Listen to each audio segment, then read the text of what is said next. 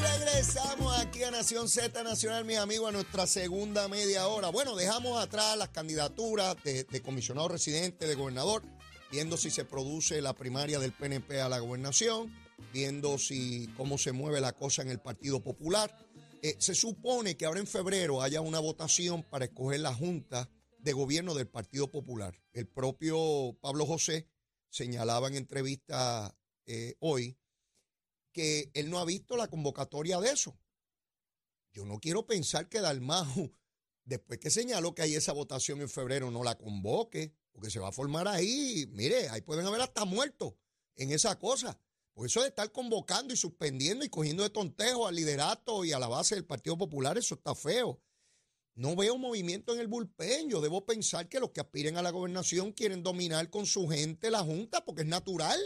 Yo quiero en la Junta personas que sean afines no solamente a mi candidatura, sino a mi visión de lo que debe ser el partido, de lo que debe ser el gobierno. Digo, así es siempre, a menos que hayan cambiado las cosas y a mí no me pasaron el memo, ¿verdad? De que estamos ante otro escenario político y otro siglo y otro milenio y otra bobería, ¿verdad? Pero hasta donde yo sé, el juego del poder y de adelantar de manera democrática es así. Usted impulsa a las personas que piensan igual que usted o similar a usted con su propia agenda. ¿Verdad? Para que eventualmente lo apoyen incluso en su candidatura a la gobernación y seguir moviendo la estructura política, que otra vez, esa estructura es solamente para buscar votos y ganar elecciones, no es para más nada, no es para más nada. Así que que no lo cojan de bobo a nadie. Mire, se está dando unos eventos en Aguadilla. No es la primera vez que hablo de esto.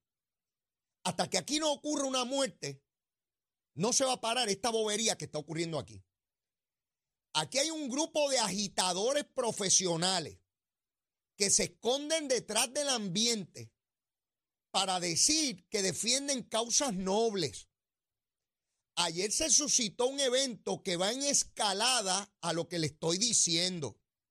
Una periodista del Canal 2 fue allí a hacer su trabajo, a reportar la manifestación de esta trulla de bandidos irresponsables, irrespetuosos y violentos que están allí porque están y que defendiendo el ambiente, se meten a propiedad privada. Y obviamente si hay personas en esa propiedad privada que entienden que tienen un derecho sobre esa propiedad, estén bien o mal. Yo no estoy diciendo si están bien o mal, fíjense esto. Porque si estuvieran mal, la manera de procurar llevarlos al orden es a través de las autoridades, la policía, los tribunales. No es a la cañona. Yo no me puedo meter porque me dé la gana de decir que eso es ilegal.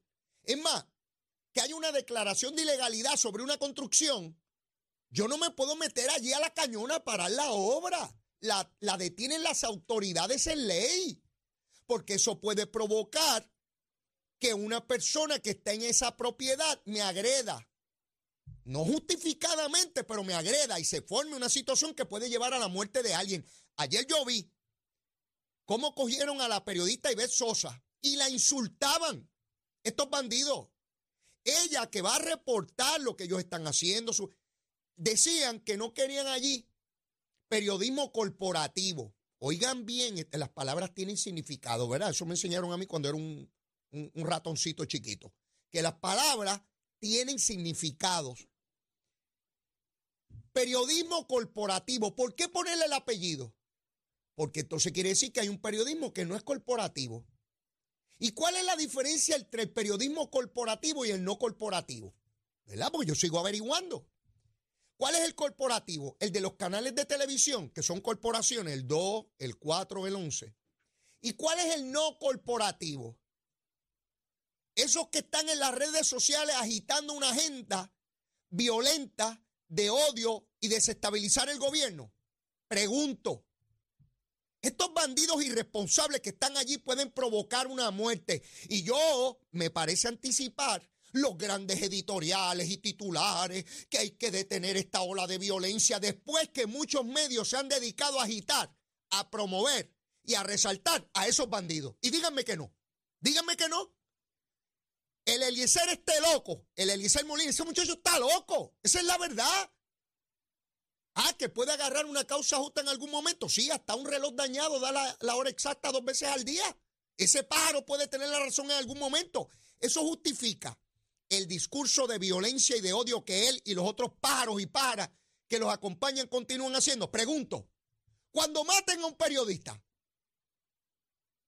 cuando maten a un ciudadano allí, sí, porque los de las piscinas en Rincón, gente seria, dueños de apartamentos allí, tenían que soportar que les orinaran, que les mearan los apartamentos, que les gritaran impropiedades. ¿Verdad que la prensa no reportaba eso? ¿Verdad que la prensa no reportaba eso? Sí, porque esos malandros eran los buenos, eran los Ahora, esos mismos malandros agreden verbal y estamos a ley de nada de que agredan físicamente. Había uno con un megáfono encima de Iber Sosa. Yo dije, ya mismo le da. Ya mismo le da. Sí, pero como sectores de opinión pública alentaron esos pájaros y esas pájaras, miren por dónde vamos. Miren por. Y mire, yo agradezco infinitamente a los sectores que genuina, legítimamente cuestionen desarrollos en áreas que entienden afectan el ambiente. Porque eso nos beneficia a todos. Pero eso es una cosa y otra cosa es una agenda política e ideológica de desestabilizar y crear odio. Sí. Ya vi un grupo de estudiantes de Utuado diciendo que no se puede construir los puentes para terminar la carretera 10 de Arecibo a Ponce porque afecta al ambiente y tiene impacto en el ambiente. Ay, de verdad, no me diga que hacer una carretera tiene impacto en el ambiente. Claro que tiene. Toda construcción humana, desde la casa donde ustedes viven, la casa donde usted vive, la carretera por donde usted pasa, el carro que usted tiene o el vehículo público que usted utiliza, tiene rueda, motor, combustible, todo eso es tóxico, todo eso tiene un impacto en ambiente. Lo eliminamos. Vamos a eliminar todos los carros, vamos a eliminar las casas de ustedes para que vuelva a su estado natural la tierra y los lagartijos y las iguanas puedan vivir en paz. Y usted no. Y usted, nos vamos todos y nos tiramos al mar. Pero allí también afectamos el ambiente porque afectamos el ecosistema de los peces. ¿Usted no cree?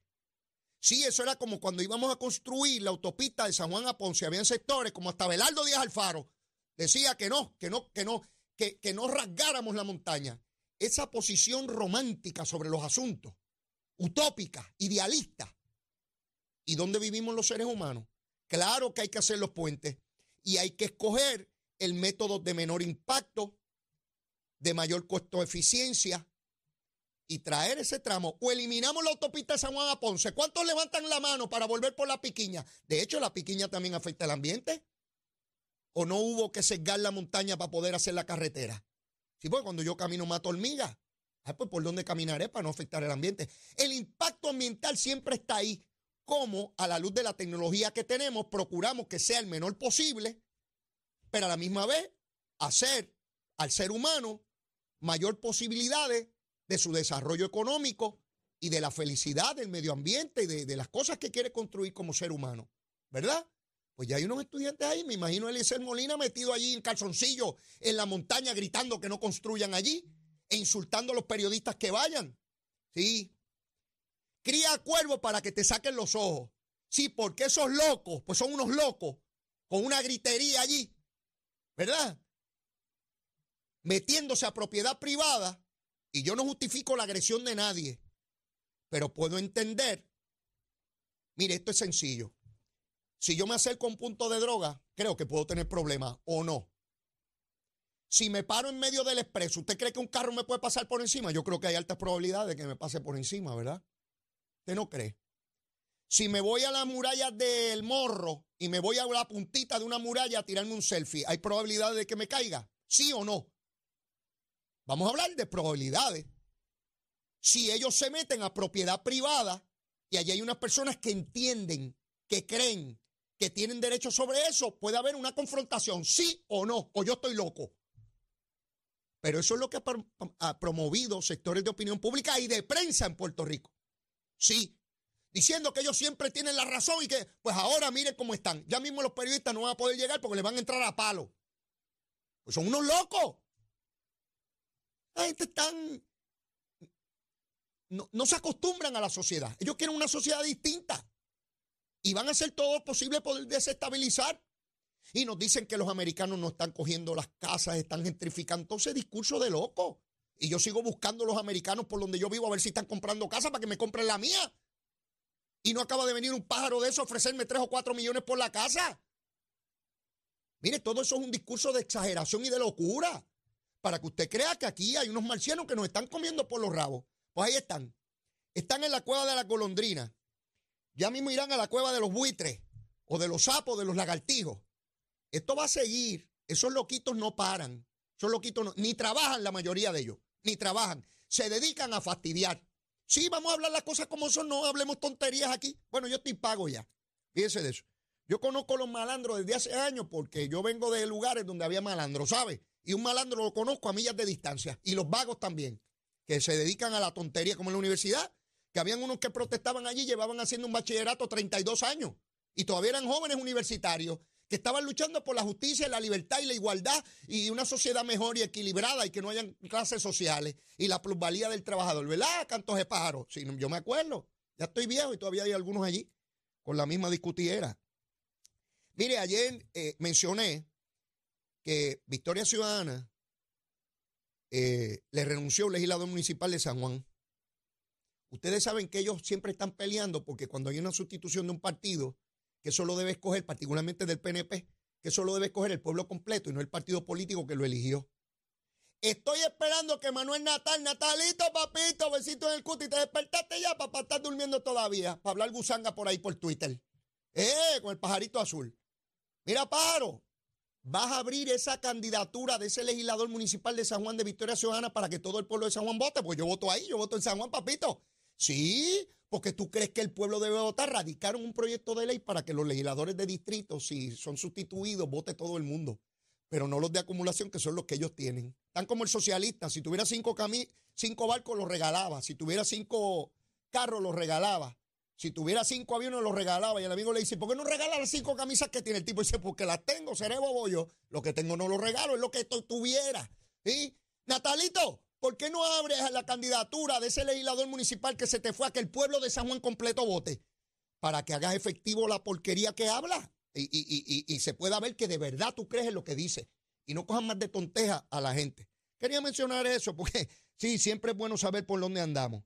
Mire, Francisco Párez que no se detiene en crear mecanismos sofisticados y eficientes para evitar la evasión contributiva, ayer anunció un nuevo mecanismo, una nueva plataforma para fiscalizar los créditos contributivos que confiere el gobierno. Eso quiere decir que a todos esos que han estado traqueteando con los créditos contributivos del gobierno, el secretario va a poder ver transparentemente dónde está ese crédito y quién lo está utilizando. Hasta el día de hoy, los secretarios de Hacienda no sabían dónde rayos estaban esos créditos. Y quién sabe lo que estaban haciendo con ellos. Y el secretario de Hacienda dijo, no, no, no, esta guachafita se acabó. Eso es dinero del pueblo de Puerto Rico. Y vamos a saber quién los tiene. Porque no todo el mundo tiene créditos contributivos. Eso no lo tiene doña, doña Juancha y don, y don Girindongo allá en Jayuya. Eso lo tiene gente de recursos económicos que hacen dinero a base de él. Y el secretario eficientemente está fiscalizando como corresponde el dinero del pueblo de Puerto Rico. Así que al secretario, siga por ahí para abajo, mi hermano. Échele, échele por ahí para abajo, como tiene que ser, para que este pueblo tenga los recursos que se necesitan y se administren como corresponden. Eh, el Departamento de Justicia ha iniciado una investigación sobre el puente este atirantado de Naranjito, que estuvo muchísimos años muerto, nadie, nadie hablaba de él. ¿Usted sabe cómo son las follonetas en Puerto Rico? Más de una década sin hablar del trapo de puente. ¡Eh! ¿Estaba allí? Aníbal Acevedo Viral lo inauguró a la cañona dos semanas antes de las elecciones. Y hay sectores de opinión pública y periodistas que no quieren hablar de eso. Quieren decir que la culpa es del gobierno actual, que fue el que buscó los chavos para arreglarlo. No quieren hablar de Aníbal. Mire, si llega a ser un gobernador estadista que inaugura eso dos semanas antes a la cañona y que a la semana hay que cerrarlo, los titulares estuvieran hasta, hasta en París, en Roma, tuvieran los titulares. Pero como es Aníbal, calladito. Ese bandido inauguró un puente que sabía que no podía inaugurar. Y mire dónde estamos décadas después. Y el gobernador de Puerto Rico llamó a Yemín Maldivieso y le dijo, mire, hay que fiscalizar eso. Y ella a su vez llamó a justicia. Vamos a investigar. Pues eso es lo que hay que hacer y nos enteramos de que todavía se está pagando el puente y que el último pago se acaba de detener. Se debió haber detenido hace años atrás. No se hizo, pero hay que hacerlo ahora y hay que hacer los reclamos que compete.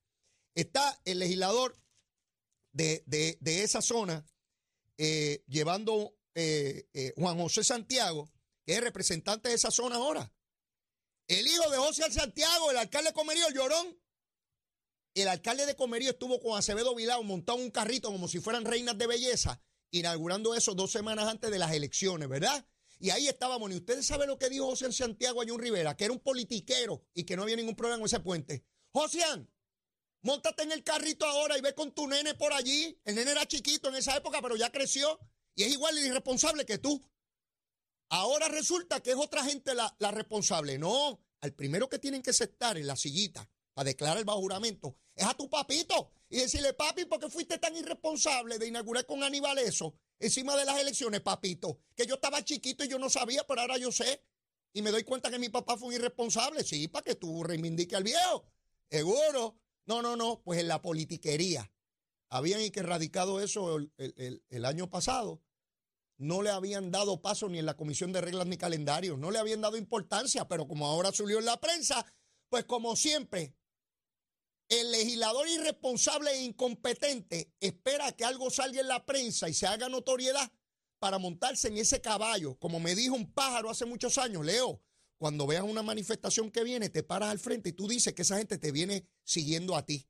Esa es la manera más irresponsable de actuar legislativamente. Pero ya está aquí. Ya está, ya, está aquí con nosotros. Llegó al estudio Gabriel Rodríguez Aguilo. Mire, y viene a quemar lo que queda del cañaveral, que no queda mucho, porque hoy yo me he quemado hasta yo mismo. Llévatela, chero.